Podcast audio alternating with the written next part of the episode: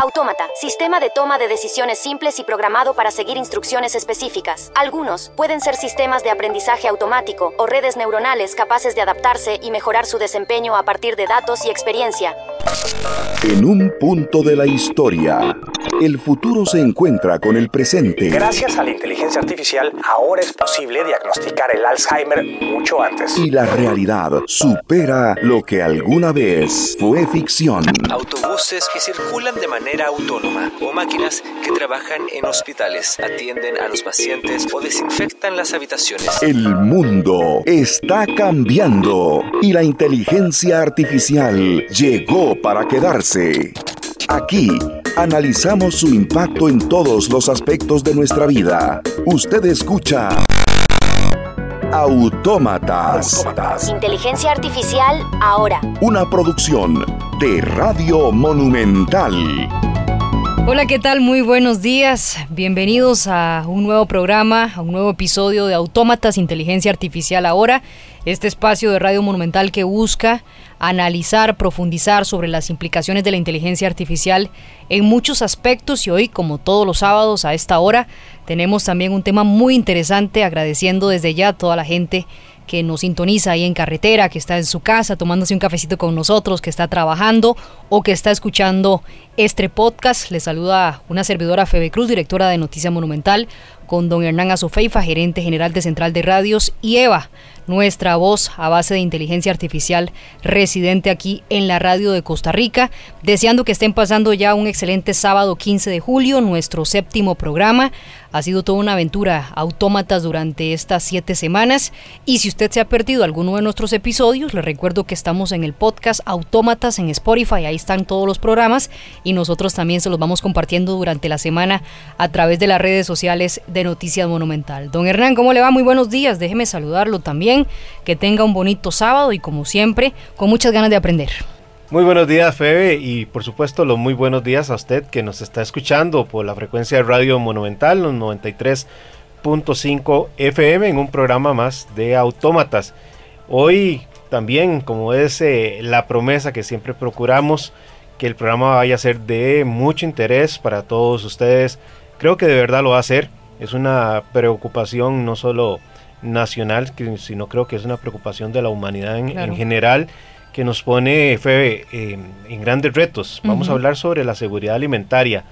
Y cuando pensamos en un mundo que está siendo afectado por el cambio climático, eh, donde tenemos zonas más áridas, escasez de agua o inestabilidad, porque eh, lo hemos visto en estos días acá en el Valle Central, de un pronto a otro se vienen esos grandes aguaceros y veíamos las noticias de Radio Monumental informándonos sobre la situación con los tomates, con la lechuga, que se ven afectados, pero no solo eso, también tenemos experiencias que nos han dejado, como por ejemplo el COVID-19, que interrumpió todas las cadenas de suministros de alimentos. Entonces, ¿cómo podemos vincular ese tema, Febe, con y quienes nos escuchan, con la inteligencia artificial? Es el gran programa que nos espera el día de hoy sábado. Y que sin duda vamos a aprender qué es la seguridad alimentaria. Bueno, es la situación en la que todas las personas en todo momento tenemos acceso físico y económico a los alimentos según nuestras necesidades alimenticias. Y es que esto es un tema no de ahora, don Hernán, porque estaba estudiando y me encontré un dato que decida que siempre se ha eh, hablado o siempre ha habido especulaciones y predicciones acerca de la capacidad del mundo para alimentarse.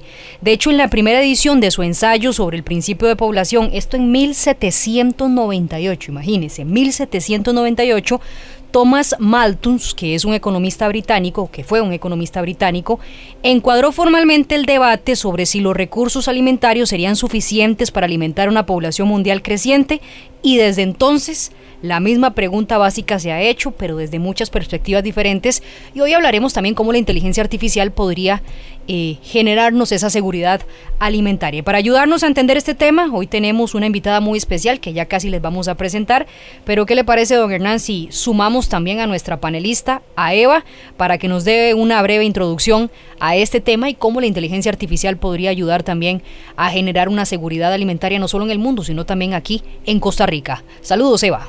Claro, Febe. La seguridad alimentaria es un problema global. Se estima que para 2050, la población mundial alcanzará los 9.7 mil millones de personas. Para alimentar a esta creciente población, necesitamos producir más alimentos que nunca antes. Pero también necesitamos hacerlo de una manera sostenible y respetuosa con el medio ambiente. Aquí es donde la inteligencia artificial está jugando un papel cada vez más importante.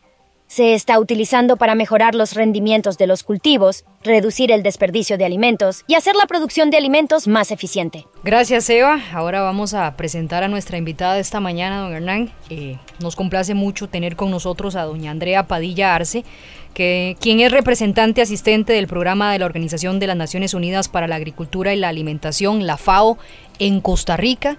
Qué mejor organización que la FAO, ¿verdad?, para hablar sobre seguridad alimentaria. Por supuesto, una gran invitada que tenemos y está, estoy seguro que nos va a ayudar mucho a dimensionar este problema y cómo la inteligencia artificial también es una gran aliada en estos eh, programas que hemos hablado a veces de los contras, de las eh, situaciones difíciles que nos puede poner el tema de la inteligencia artificial, pero en este caso una inteligencia artificial que al analizar millones de datos, millones de estadística, puede ser un gran, eh, una, de una gran ayuda para que a nivel de las cadenas de suministros, a nivel de los agricultores, a nivel de eh, evitar desperdicios, etcétera, podamos tener a alguien que nos esté dando nuevas eh, formas de mirar y abordar el problema. Sin duda alguna, doña Andrea, primero, ¿verdad? Como decía don Hernán, para dimensionar, contextualizar, contextualizar cuál es la situación de la seguridad alimentaria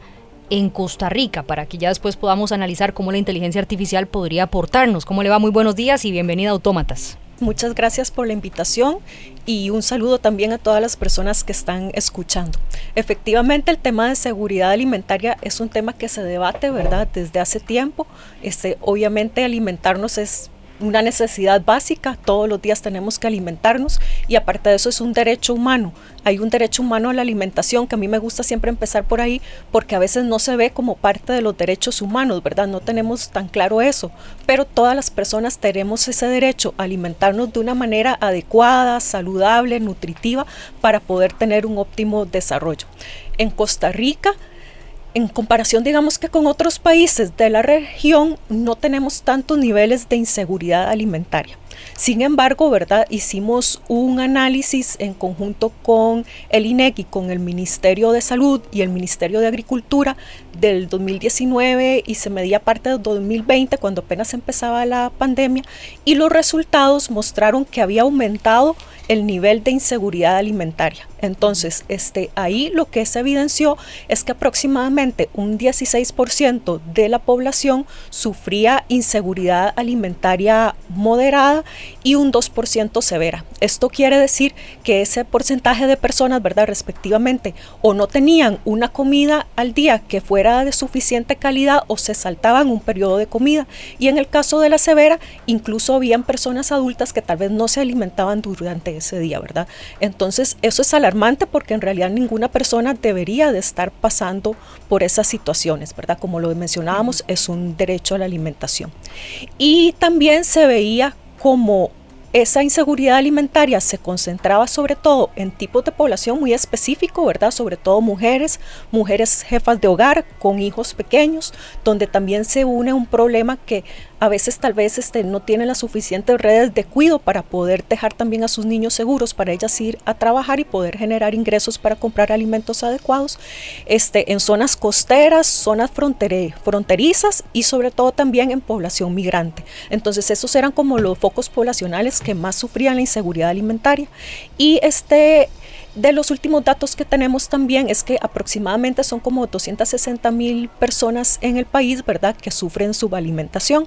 Estos datos nosotros los actualizamos en la FAO todos los años. Este año estamos ya en el proceso de actualización. Este ya, yo creo que para la próxima semana tendríamos como los datos más recientes, pero este es el panorama general, ¿verdad?, que tenemos sobre la seguridad alimentaria y nutricional.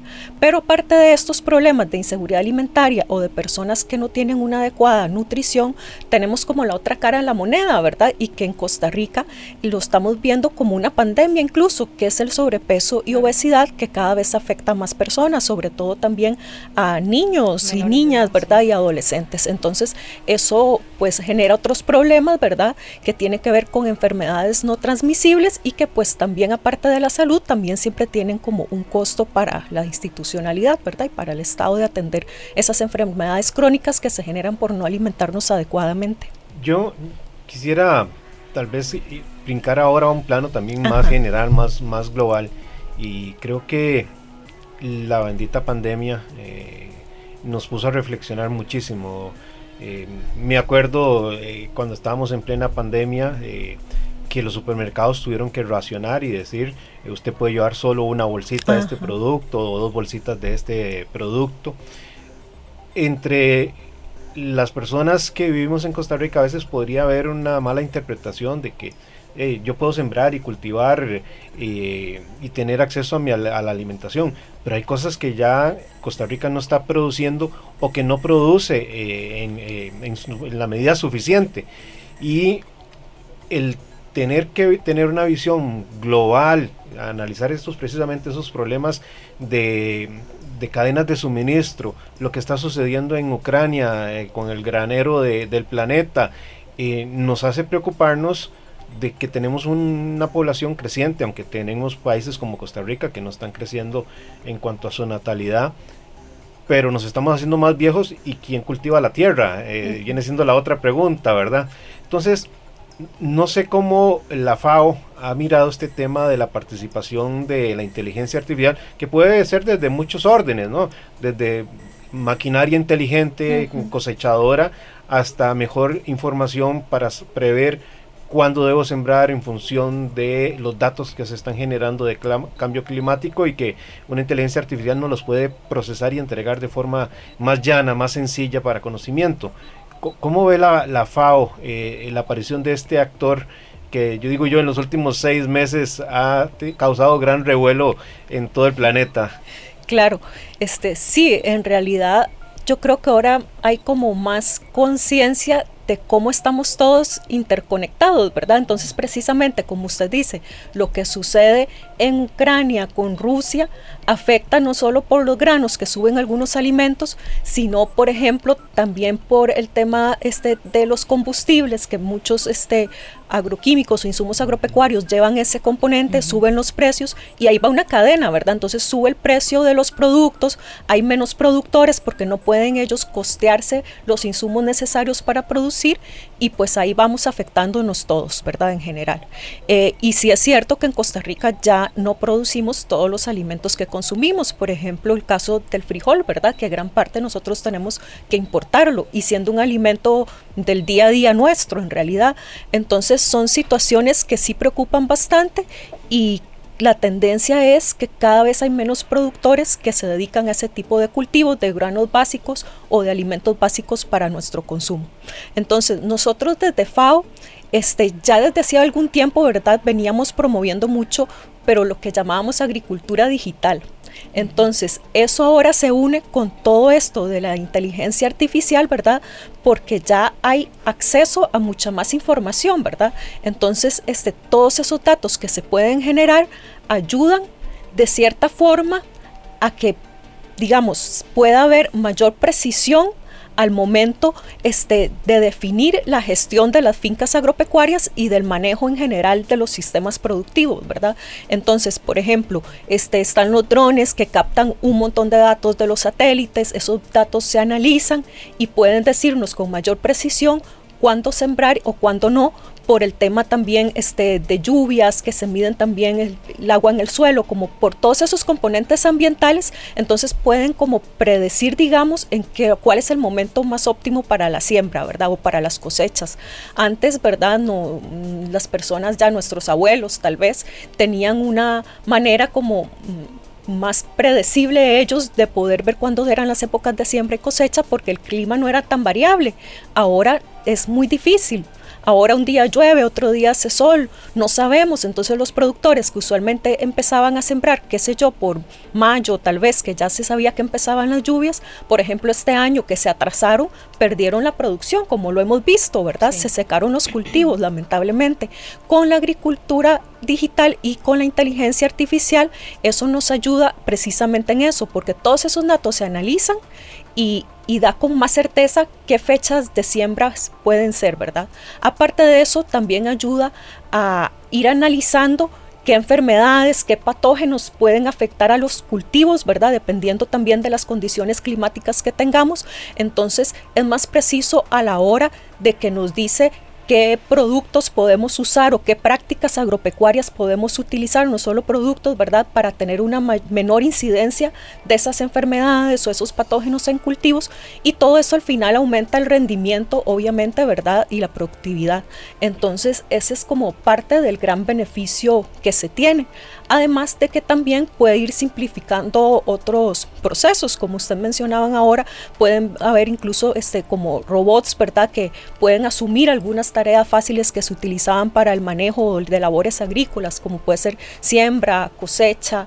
Entonces, todas estas prácticas, de cierta forma, al final tienen un impacto en la seguridad alimentaria, porque lo que hacen es que haya mayor disponibilidad de alimentos, de mayor calidad, ¿verdad? Porque son alimentos que también este, con inteligencia artificial por ejemplo, nos pueden decir qué nutrientes necesita ese, ese producto, ¿verdad? Esa planta para que salga adecuadamente.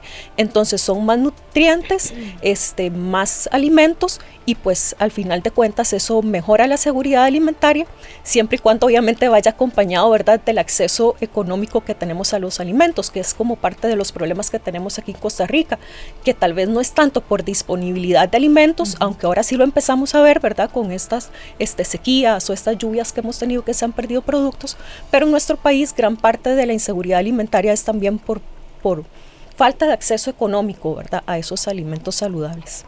Que de hecho a, mucha gente le puede parecer esto muy lejano, don Hernán, el uso de la tecnología en la agricultura para también garantizar una seguridad alimentaria.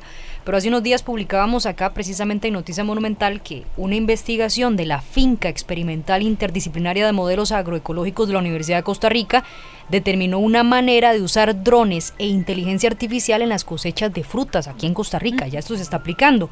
Consiste en que mediante fotografías tomadas por un dron de una plantación se pueda ubicar frutas que ya maduraron, si necesitan más agua o más sol, entre otras informaciones claves para el desarrollo de productos agropecuarios.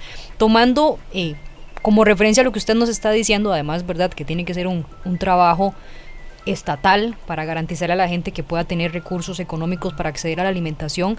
Yo creo que también es un trabajo estatal para dotar, eh, y yo creo que ustedes lo agradecerían mucho también desde la FAO, a nuestros agricultores en capacitación, en equipos necesarios para que logren, ¿verdad?, también generar esas producciones a pesar de, la, de las situaciones ya climáticas, por ejemplo, que usted ponía sobre la mesa, doña Andrea. Sí, exactamente. Bueno, aquí dos cosas, ¿verdad? Toda esta información y estos datos que nos llevan a una agricultura de mayor precisión, ¿verdad? También hacen este que tengamos una gestión más sostenible de la misma producción agropecuaria, porque no estaríamos utilizando, digamos, la cantidad de insumos que se utilizan sin saber, porque a veces este, se aplica una cantidad sin tener certeza, sino que serían aplicaciones más focalizadas, entonces este, hay un uso más óptimo de los recursos y es una agricultura más este, sostenible, ¿verdad? Este, por otra parte, con respecto al rol que tiene el Estado y las instituciones públicas, esta también es una gran preocupación nuestra, ¿verdad? Porque estas tecnologías, y sobre todo a veces por ser tan nuevas también, no son o sea, no tienen un precio que sea accesible, sobre todo para los pequeños y medianos productores, que son los que en realidad producen prácticamente el 80% más o menos de todo lo que nosotros consumimos día a día. Entonces, son esos pequeños agricultores los que nos preocupa porque sabemos que tienen que tener el acceso también, ¿verdad? Y que estas tecnologías, este uso de esta inteligencia artificial no quede solo en las grandes empresas que, eh, que ya muchos la tienen, ya muchas las están aplicando, ¿verdad? Vemos fincas grandes que ya manejan, ¿verdad? Estos sistemas incluso desde hace tiempo. Entonces es fundamental que se pueda garantizar, como dice usted, eh, por lo menos el acceso a esos equipos y también las capacitaciones de cómo utilizarlo y cómo utilizar esa información, porque es algo que me imagino que se ha comentado, ¿verdad?, con la inteligencia artificial en otros programas, que ahora tenemos mucha información, muchos datos, pero la cosa es cómo vamos a usar esos datos para incidir en programas, en políticas públicas que beneficien al sector y sobre todo a estos pequeños productores. Este, hay un programa que tiene de hecho el Ministerio de Agricultura que se llama Agriinnovación, donde están empezando a trabajar ¿verdad? en estos temas, tienen una experiencia muy interesante en la zona de Cartago y ahora, bueno, con apoyo nuestro de la FAO, estamos este, tratando de ampliar la experiencia a la zona norte del país, específicamente a Aguatuso, y tal vez este, se pueda ampliar a todo el territorio norte-norte, y que tiene que ver con eso, ¿verdad? De cómo los pequeños productores o lo que nosotros llamamos agricultores familiares hacen uso de esas tecnologías para mejorar sus productos, porque este es un tema fundamental, ¿verdad? El tema este, de la inclusión en esta inteligencia artificial, en estas nuevas tecnologías y el, también está el tema de proteger incluso los derechos de las personas productoras, ¿verdad? Porque esa es otra cosa de qué se hace con esos datos. Hay datos este, que son específicos también o que tienen que ver mucho con el conocimiento que ya tienen algunos sectores este, de productores, por ejemplo, productores indígenas, que también tienen que dárseles como un manejo especial, ¿verdad? Porque por ser poblaciones diferenciadas, también tienen como ese derecho como a que se les proteja. Entonces son muchos temas en realidad bastante interesantes que se interrelacionan, este, pero sí es un tema complejo, pero el rol del Estado es fundamental. Yo la verdad tengo que hacer un reconocimiento a, a todos los funcionarios de la FAO, porque cuando uno medita, por ejemplo, lo que nos decía ahora Eva al inicio, que estamos como humanidad rozando ya para el 2050 10 mil millones de personas. Esos son números eh, que, realmente tienen que asustarnos. Cuando estamos pensando en que los arrecifes coralinos, que son menos del 1% del territorio marino y sostienen el 25% de la vida del mar, están prácticamente también por desaparecer para esa fecha. Cuando hablamos de esos problemas de cambio climático que nos generan tremendas inundaciones, mayores zonas de desertificación, y uno tiene que decir, y tenemos que producir el alimento para todas esas personas. Y yo quisiera por lo menos sensibilizar a, los costarricenses de que no es un tema eh, que es ajeno a nosotros, porque aquí podamos tener, no sé, un poquito de, de, siembras en los patios traseros de las casas y tienen sus chayotes o lo que sea, ¿verdad?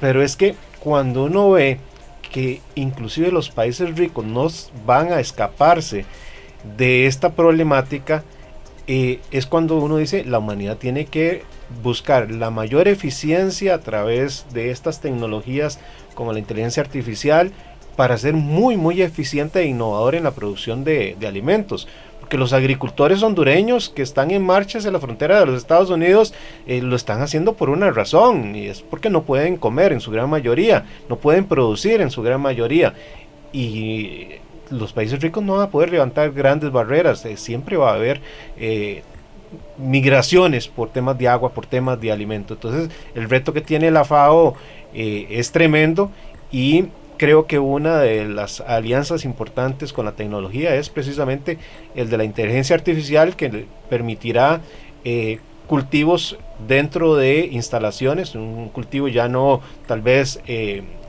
horizontal sino vertical, donde necesitamos producir más alimentos, pero no podemos hacerlo de forma intensiva como lo hicimos en algún momento en perjuicio de la naturaleza. Entonces hablamos ahora de una agricultura regenerativa, ¿verdad?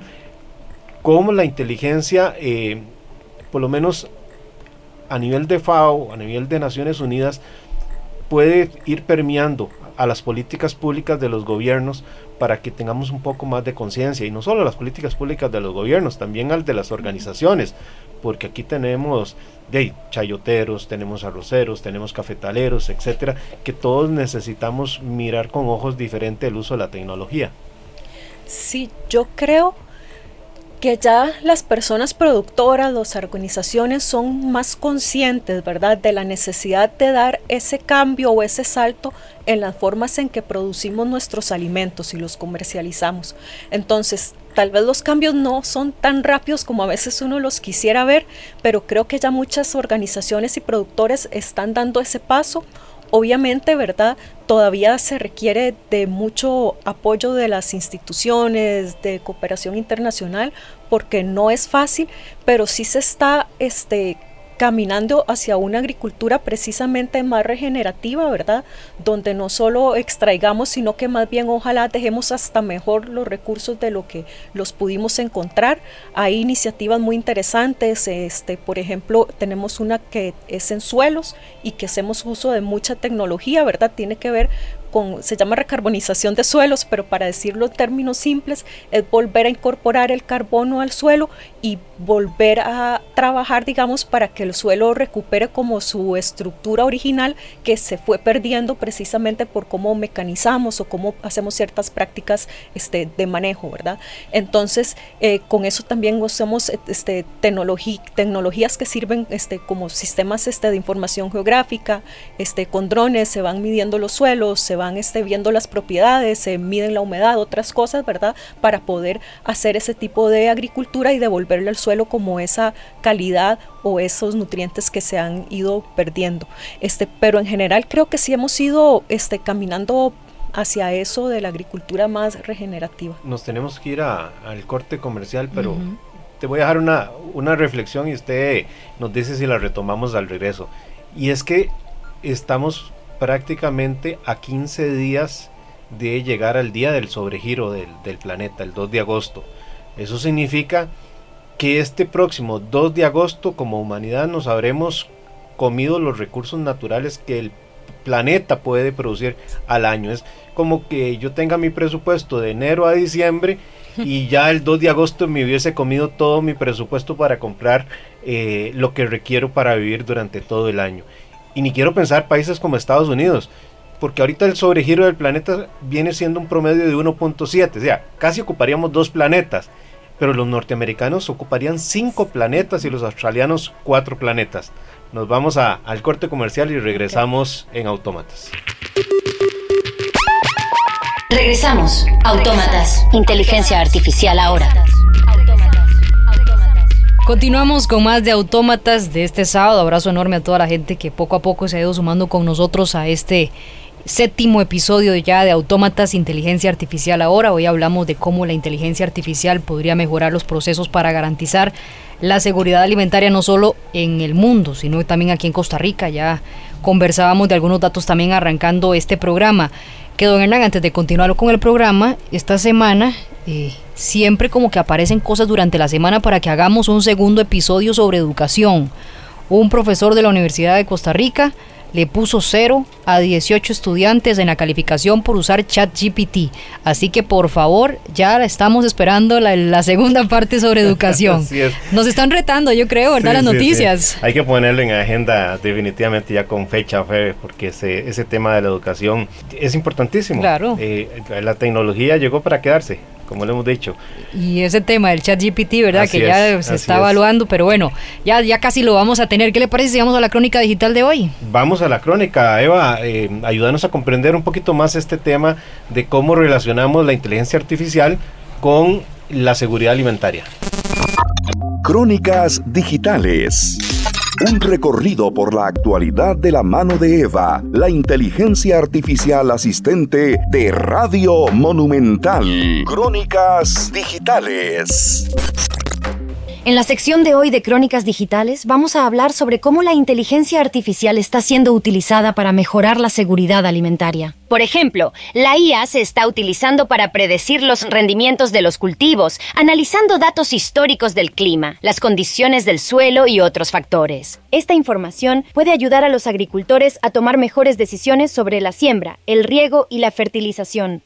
Además, la IA puede ser utilizada para identificar plagas y enfermedades en los cultivos en una etapa temprana. Esto permite a los agricultores tomar medidas preventivas antes de que las plagas o enfermedades causen daños significativos. Una de las formas en que la IA se está utilizando para mejorar los rendimientos de los cultivos es a través de la agricultura de precisión. La agricultura de precisión utiliza datos de sensores y satélites para ayudar a los agricultores a dirigir sus insumos de manera más precisa. Esto puede llevar a aumentos significativos en los rendimientos de los cultivos. Por ejemplo, la empresa Blue River Technology utiliza inteligencia artificial para ayudar a los agricultores a identificar y rociar las malas hierbas en sus campos. Se ha demostrado que esta tecnología aumenta los rendimientos de los cultivos hasta en un 20%. La inteligencia artificial también se está utilizando para reducir el desperdicio de alimentos. El desperdicio de alimentos es un problema importante, con una estimación de que se desperdicia un tercio de todos los alimentos producidos para el consumo humano. La inteligencia artificial puede utilizarse para rastrear los alimentos a lo largo de la cadena de suministro, identificar áreas donde se está produciendo desperdicio y desarrollar soluciones para reducirlo. Por ejemplo, la empresa WinNow utiliza inteligencia artificial para ayudar a los restaurantes a rastrear y reducir el desperdicio de alimentos. Esta tecnología utiliza cámaras para identificar y pesar los desperdicios de alimentos y proporciona a los restaurantes información sobre dónde y cómo pueden reducir el desperdicio. Crónicas digitales. Autómatas, inteligencia artificial ahora. Gracias, Eva. Ese tema del desperdicio de alimentos, doña Andrea, eh, bueno, dice, y ahí nos comentaba Eva, ¿verdad?, de cómo la inteligencia artificial podría generar eh, procesos para evitar el desperdicio de alimentos. ¿Qué tanto desperdiciamos alimentos en, en Costa Rica? ¿Se da? Sí, claro, se da esa cifra que dijo Eva, que es aproximadamente un tercio de los alimentos a nivel este, mundial que se desperdician durante toda la cadena, ¿verdad? Desde la producción hasta la comercialización, incluso en nuestros hogares, ¿verdad? Que eh, más bien la mayoría de las pérdidas se dan a nivel también de los hogares. Es totalmente cierto y es proporcional, digamos, a la realidad nuestra de aquí, de Costa Rica, ¿verdad? Eh, es increíble que se desperdicia esa cantidad de alimentos todavía. Con eso se calcula que se podría alimentar prácticamente a la población, ¿verdad?, que sufre de inseguridad alimentaria.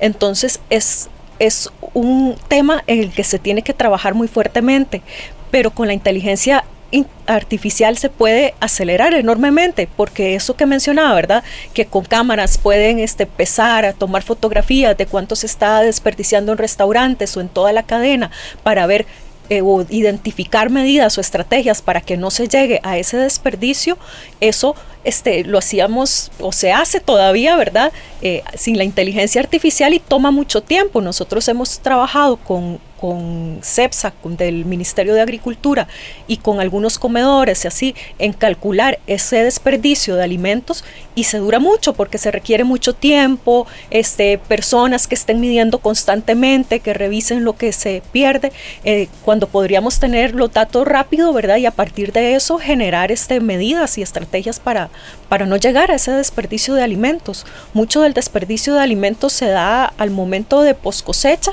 al momento de consumo también. Es en esa parte donde más perdemos y, desperdiciamos los alimentos, porque así es, ¿verdad? Los desperdiciamos. Siento que otra dimensión en, ese orden, doña Andrea, y, que a propósito que estábamos hablando antes de salir al, corte comercial de, de el día del déficit, ¿verdad? Es la labor de educación que tiene que hacer la FAO, por supuesto, el gobierno y nosotros en nuestras casas, y donde la inteligencia artificial nos permite también para llevar adelante una educación en cuanto a los desperdicios eh, de los alimentos, en el mejor uso que le podemos dar a, los recursos.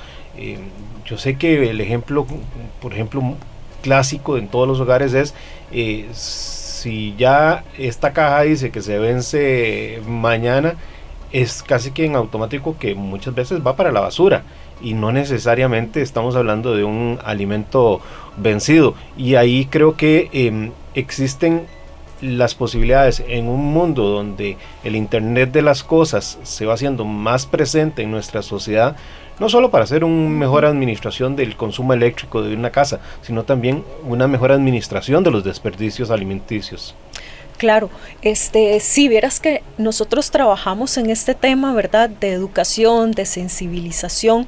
Eh, hace no mucho lanzamos unas guías alimentarias basadas en sistemas alimentarios, con, en, bueno, en conjunto con Ministerio de Salud, la Caja, Ministerio de Educación, Ministerio de Cultura, Ministerio de Agricultura, varias instituciones, incluso participa la Asociación de Chefs, y con esto se ha hecho como toda una, digamos, campaña y sensibilizaciones a distintos niveles de cómo precisamente estos alimentos que nosotros creemos que ya no son aptos para consumo, en realidad sí lo son, ¿verdad?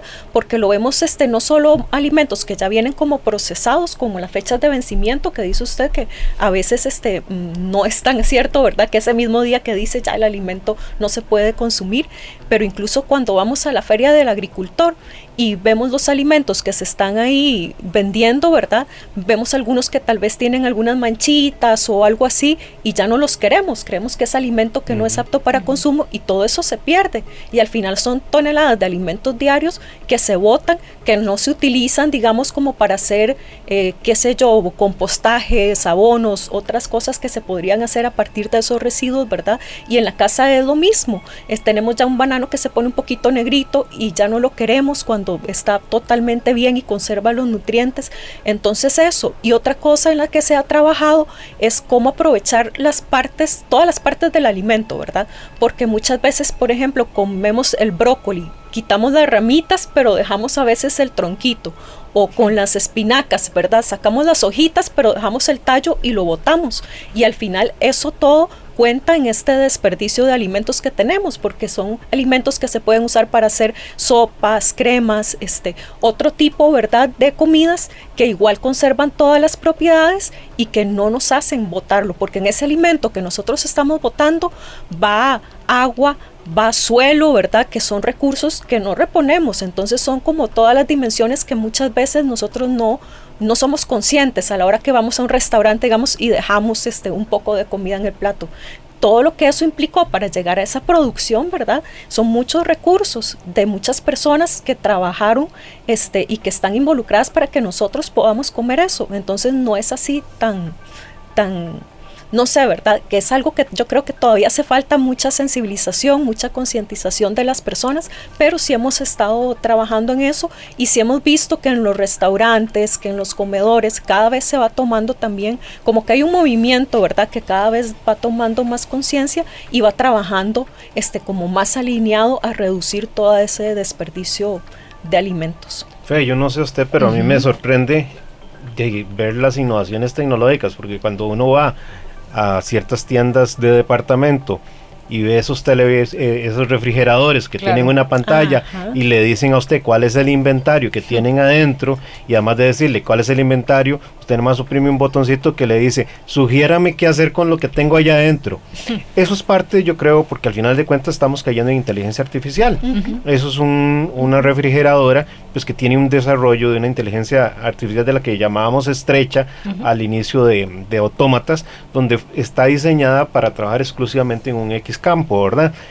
Pero es lo que nos permite educarnos y decir, todavía eso que tengo ahí en la refrigeradora, aunque tenga una X fecha de vencimiento, todavía puede sacársele provecho y nos sugiere diferentes platillos para preparar. Sí, sí, de hecho, y, que la gente dice, no, eso de la inteligencia artificial, la gente la tenemos a la mano, ¿verdad? a cada rato, y la gente dice, no, eso no me va a llegar a mí. Nos, nos, está llegando, estamos viviendo y conviviendo con eso hace años. Pones en un app que tenés en el, en el celular y vuelvo al tema de la educación eh, a través de esta concientización de la seguridad alimentaria, donde el app, vos le decís, ¿qué es lo que tengo en la casa? Bueno, tengo X, Y y Z, y te hace una sugerencia de platos que puedes preparar con eso. Y así que entonces como humanidad nos comenzamos a preocupar por lo que está sucediendo con la erosión de los suelos, del tema del reciclaje, pues ahora tenemos que incorporar también dentro de eh, nuestro estilo de vida una educación que nos permita coayudar con la seguridad alimentaria del planeta. No, y también con el cuidado del agua, ¿verdad? Que va a ser todo un tema que vamos a tener en otro programa sobre ambiente. Pero, por ejemplo, una aplicación que te esté recordando, no, ya usaste mucha agua, necesitamos usar todos agua, ¿verdad? Yo creo que es parte de los beneficios que nos traerá la inteligencia artificial. Que hoy, doña Andrea, ¿podría alguien estar escuchando este programa y dice, ¿para qué esta gente se complica tanto? Hagan comida artificial a base de inteligencia artificial y alimentan a todo el mundo ¿Cómo verían ustedes la producción a base de inteligencia artificial de alimentos alternativos? Bueno, eso es un tema que de hecho ya se está dando, ¿verdad? Uno ve ya en las noticias que este, hicieron las primeras carnes artificiales, Los primeros filets de supuestos pescados con proteínas ¿Cómo artificiales. Sabrá eso? Exactamente, quién sabe cómo sabrá. Eh, habrá, yo creo que hace falta todavía como más análisis, más investigaciones para ver qué impacto van a tener esos alimentos realmente, ¿verdad?, en nuestros organismos y realmente son igual de nutritivos que los alimentos, digamos, que, que vienen de la tierra, ¿verdad? Que tienen nutrientes, micronutrientes, que no sabemos si esos van a tener la misma calidad. Pero sí, efectivamente es una realidad a la que ya estamos enfrentándonos y que de alguna forma va a tener que regularse y mediarse, ¿verdad? Este, es como lo que también mencionaban ahora de la producción vertical en edificios. Hay en ciudades que tienen también ya grandes edificios donde son las zonas de producción, porque nosotros, nuestra zona de tierras fértiles y todo, ya muchas están también bajo cemento, entonces no tenemos ya el espacio que teníamos antes para producir y como decimos, con el desafío de alimentar, ¿verdad?, a la población mundial, mundial creciente y alimentarla bien, no solo comer por comer, ¿verdad? Sino también nutrirnos para poder tener un desarrollo este de todo, mental. suena ficción, Febe, pero para el próximo programa que tendremos sobre inteligencia artificial y la agricultura, eh, vamos a, conocer una historia que nos tiene eh, por ahí Eva bien guardada. ¿En serio? Sobre cómo las personas hoy, no mañana, hoy pueden subir al tercer piso en un X país y ir a escoger sus aguacates, o ir a escoger sus sandías, o ir a escoger sus lechugas, o ir al quinto, al quinto piso por las papas, eh, Wow. Entonces, esa es eh, parte del futuro que como humanidad pues se está desarrollando. y, gracias a Dios porque todo eso significa la inteligencia artificial involucrada para el bien de las personas, porque estamos hablando que son edificaciones, no tienen acceso a la luz solar. Entonces ya ahí tenemos un reto importante que yo creo que ha sido el, el, el, que ha retenido el desarrollo más rápido, que es el costo energético. Pero tenemos ahí microclimas construidos artificialmente, dándole los ciclos que cada producto hortaliza requiere. No, que de hecho por eso yo arrancando el programa daba la definición de seguridad alimentaria, porque no solamente es acceso al alimento, sino a un buen alimento. Y por eso todavía, ¿verdad?, está en la duda yo le digo, oye, eh, doña Andrea, le voy a hacer un bistec encebollado a base de inteligencia artificial, usted me va a decir, bueno, ese bistec y esa ensalada que, con la que me la va a acompañar, estoy antojando más de una hasta ahora, ¿verdad? con la que me lo va a acompañar realmente me va a generar esa seguridad alimentaria completa. Yo creo que es el del gran debate, ético incluso, que se va a dar con estas, estos desarrollos. Claro, sí, porque nosotros también, bueno, en FAO tenemos una definición de alimento, ¿verdad? Y precisamente va muy vinculado a eso, a las propiedades o a la capacidad que tiene eso que consumimos de nutrirnos adecuadamente. Entonces, hay comidas que nosotros a veces comemos que son incluso comidas ultraprocesadas que no podemos llamarles alimentos tal vez porque son puros ingredientes artificiales, químicos, ¿verdad? Entonces uno dice al final qué estamos comiendo, qué nos está dejando eso a nuestra salud y a nuestro cuerpo. Entonces, eso yo creo que sí este de que de que ya lo tenemos, ¿verdad? Lo tenemos, es una realidad que tenemos que enfrentar, pero sí definitivamente este, creo que hace falta todavía como analizar un poquito y ver cómo el impacto de esos alimentos, ¿verdad? Como todo al principio siempre causa, ¿verdad? Mucha incertidumbre, muchas dudas, pero va a ser parte de nuestra realidad en algún momento. Dentro de los primeros programas que hacíamos de autómatas, eh, no me acuerdo cuál de los eh, invitados hacía la referencia a que muchas de las soluciones que se lograron dar al COVID-19 pasaron por el uso de la inteligencia artificial en los laboratorios, porque obviamente les permitió a, todas estas empresas procesar una mayor cantidad de datos, hacer cruces de información, etcétera, etcétera. Y si uno se trae esa posibilidad que da la inteligencia artificial hacia el lado de la seguridad alimentaria, doña Andrea, ¿Cómo se mira un futuro donde podamos tener acceso a agroquímicos más eficientes? Y yo no sé si es una, un tema controvertido el poder tener acceso también a semillas más resistentes. Y, y, yo creo que puede tener todo un trasfondo detrás de quienes estén a favor y en contra de esto, porque ya han habido discusiones. ¿Cómo lo mira la FAO? Sí, bueno, sí, el tema de semillas y de agroquímicos, ¿verdad? Siempre genera controversias y diferentes este, perspectivas y opiniones.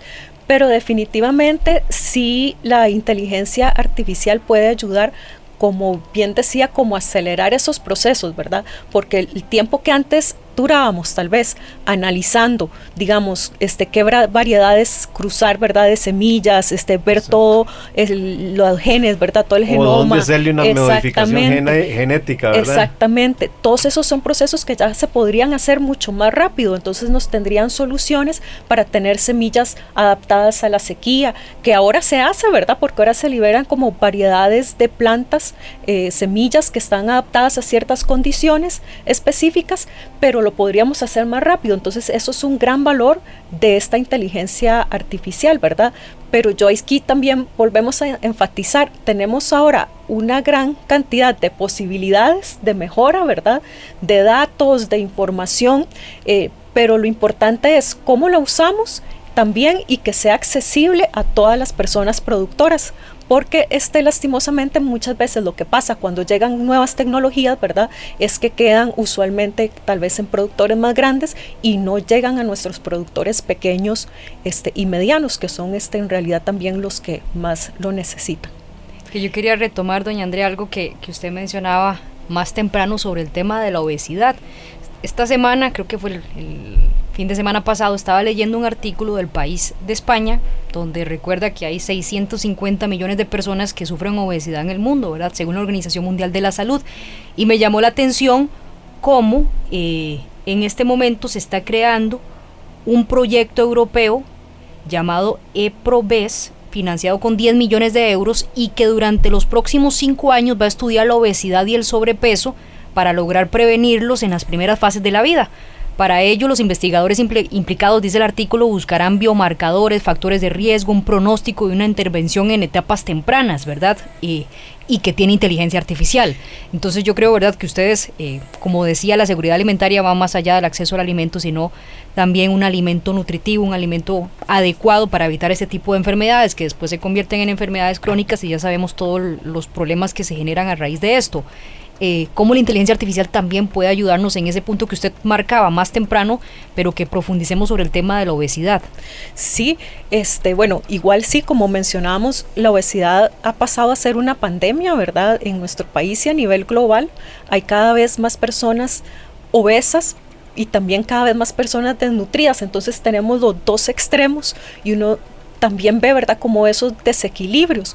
Muchas veces la obesidad también es porque, bueno, siempre es porque no comemos bien, ¿verdad? O porque a veces hay otros factores genéticos y de otro tipo, pero a veces tiene que ver mucho con el mismo acceso económico que tenemos a los alimentos, por ejemplo. Porque si nosotros tenemos una familia, si uno es este mm, jefa de hogar, ¿verdad? Y tiene que alimentar a sus hijos y no tiene muchos recursos para ir a comprar tal vez alimentos nutritivos, alimentos orgánicos, que incluso a veces son hasta más caros, ¿verdad? Que los alimentos convencionales. Entonces, ¿qué hace uno? Uno tiene que llenarse, tiene que dejar que, o sea, de tener que su familia pase hambre. Entonces a veces optamos por alimentos que son más baratos, pero que no tienen esos criterios de calidad, este, muchas harinas procesadas, ¿verdad? Este tipo de comidas que nos van a hacer subir de peso. Entonces eh, esa es una gran problemática. Pero definitivamente con la inteligencia este, artificial también podría ayudar y, y eso es importante detectarlo, como bien decía, a edades y etapas muy iniciales, ¿verdad? Todos los problemas de, que tienen que ver con la mala nutrición, eh, porque es en los primeros años de vida, sobre todo en los primeros cinco años, en que los niños van desarrollando más este, su cerebro y eso prácticamente marca el desarrollo que van a tener el resto de su vida, ¿verdad? Y las capacidades muchas veces que van a tener el resto de su vida. Entonces eso es este, fundamental y yo creo que sí, que podemos hacer un gran uso de esas este, tecnologías, de esos análisis, de esos datos para ir buscando, ¿verdad? Cómo cada vez podemos ir mejorando más la nutrición de las personas. La predicción del rendimiento de los cultivos, sin duda alguna, es fundamental de cara a este reto que tiene la, humanidad. yo lo visualizo porque hace poco veía una nota, por ejemplo, de los eh, productores de café de Costa Rica, eh, preocupados porque han venido sintiendo un retroceso en las cantidades eh, de granos que están produciendo y, sensiblemente este año, coincidentalmente digo yo, por no decirlo de otra manera, con la llegada del niño. entonces, esa, esa posibilidad de, de, tener mejores herramientas para predecir los eh, rendimientos de las, de las cosechas, sin duda alguna es un elemento que para la FAO debe estar siempre sobre la mesa, doña Andrea. Sí, es que esto tiene que ver mucho, ¿verdad?, con los cambios que hemos tenido en el clima, precisamente, ¿verdad? Entonces, zonas que eran productoras tradicionalmente de algunos cultivos, como zonas productoras de café, que se daba muy bien el cultivo porque tenía unas condiciones de clima, este, de suelos que eran óptimas para ese cultivo, ahora con el cambio climático tal vez ya no tienen esas condiciones tan ventajosas que tenían antes. Y, les llegan tal vez enfermedades o problemas que antes por las condiciones del clima no existían. Esa es otra cosa. Ahí este patógenos o enfermedades que se mantenían controlados porque habían ciertas condiciones climáticas, pero al variar esas condiciones se disparan, digamos, y entonces afectan más eh, y vemos, ¿verdad?, que en el café y en todos los cultivos aparecen este, ciertas este, enfermedades que antes no habían. Entonces, con la inteligencia artificial sí se ha avanzado en eso, ¿verdad?, en que a partir del análisis de todos esos datos este, climáticos del suelo eh, pueda decir cuándo debemos sembrar, cuándo debemos debemos cosechar, pero además de eso hay en países, ¿verdad? En otras experiencias que, eh, bueno, que tenemos en la FAO también, en otros lugares, aquí en Costa Rica todavía no, pero que con base en todos esos análisis también que se hacen, incluso determina en qué zonas se pueden seguir produciendo esos cultivos o más bien recomienda que otros nuevos cultivos se pueden adaptar para esas nuevas condiciones este, climáticas y de suelos que tienen ahora esos lugares, ¿verdad?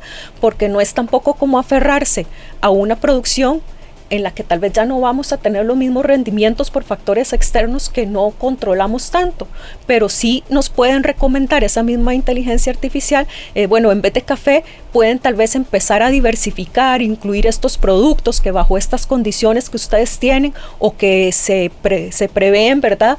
Puedan este, dar una mejor producción. Entonces son todos elementos que de cierta forma van ayudando, ¿verdad? A tomar decisiones tanto a nivel de finca, los productores, como a nivel ya de los políticos y de los decisores. Doña Andrea, tal vez como una reflexión final en los últimos dos minutos que nos quedan de programa, desde la FAO, ¿verdad? Encuentran más beneficios o riesgos en la inteligencia artificial para el trabajo que ustedes hacen, que es al final asegurarse, ¿verdad?, de que todos tengamos acceso a la alimentación y a la buena alimentación.